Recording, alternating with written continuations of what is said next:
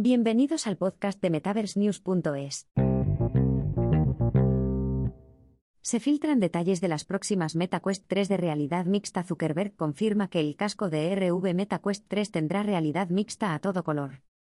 Mark Zuckerberg dijo en una reciente llamada sobre beneficios que el próximo casco orientado al consumidor de Meta, que se especula que será el MetaQuest 3, incluirá funciones de realidad mixta a todo color. Esto podría suponer un gran cambio en la industria de la RV y en la continua fascinación de la empresa por los espacios virtuales compartidos.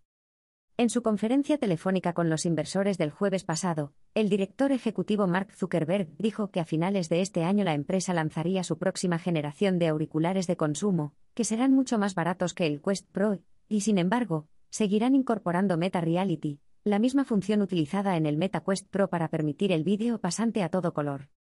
Meta mostró por primera vez su Meta Quest Pro de 1.799 euros durante su última conferencia Connect y destacó sus cámaras exteriores mejoradas, que permiten a los usuarios ver imágenes en color de su entorno en tiempo real.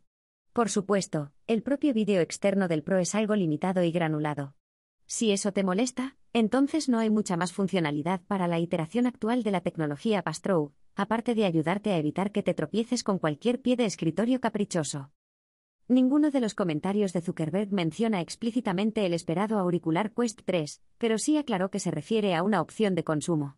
Como señala Techradar, Zuckerberg dijo a Stratechery el año pasado que el próximo dispositivo Quest 3 costará entre 300, 400 y 500 dólares, lo que significa que probablemente se mantendrá en la línea de entrada de los cascos de RV, pero esta última mención podría ser una pista de que Meta quiere generar más expectación en torno a la realidad mixta, es decir, una combinación de Tecnología de realidad virtual y aumentada. Ninguno de los comentarios de Zuckerberg apunta a qué capacidades de software podría tener el próximo dispositivo Quest. Pero el director general de Meta sigue siendo optimista respecto a la tecnología de realidad mixta.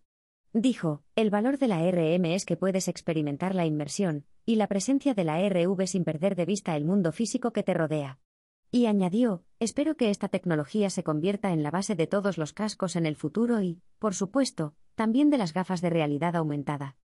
El año pasado, Meta aumentó el precio de sus versiones Quest 2 de 128 y 256 GB en 100 dólares, hasta 399 y 499 dólares, respectivamente. Estas últimas noticias del principal defensor del metaverso de Meta no hacen sino reforzar la idea de que la empresa sigue presentando la serie Quest como la forma más generalizada de acceder a una experiencia de RV. Si empieza a incluir también funciones de RV, se diferenciaría de la mayoría de los cascos disponibles en la actualidad que no cuestan más de mil dólares. Pero en la situación actual, Meta no tiene tanta competencia en la RV básica de precio similar. Pico, propiedad de Bitedance, con sede en China, presentó el año pasado el Pico 4 de 425 dólares, aunque el dispositivo aún no está disponible en el mercado estadounidense. La próxima PlayStation VR 2 de Sony tiene un precio de 550 dólares, aunque solo es compatible con la PS5. Algunas personas encontrarán sin duda la forma de hacer que el dispositivo funcione en PC, pero según Bloomberg, las expectativas de ventas de PSVR 2 están muy por debajo de lo que la empresa preveía, aunque Sony ha refutado esas afirmaciones. Cabe destacar que PlayStation VR 2 también incluye cámaras externas para que los usuarios puedan ver el espacio que les rodea, aunque esas imágenes no serán a todo color, por lo que cualquier tipo de juegos o funciones de RN serían increíblemente limitados.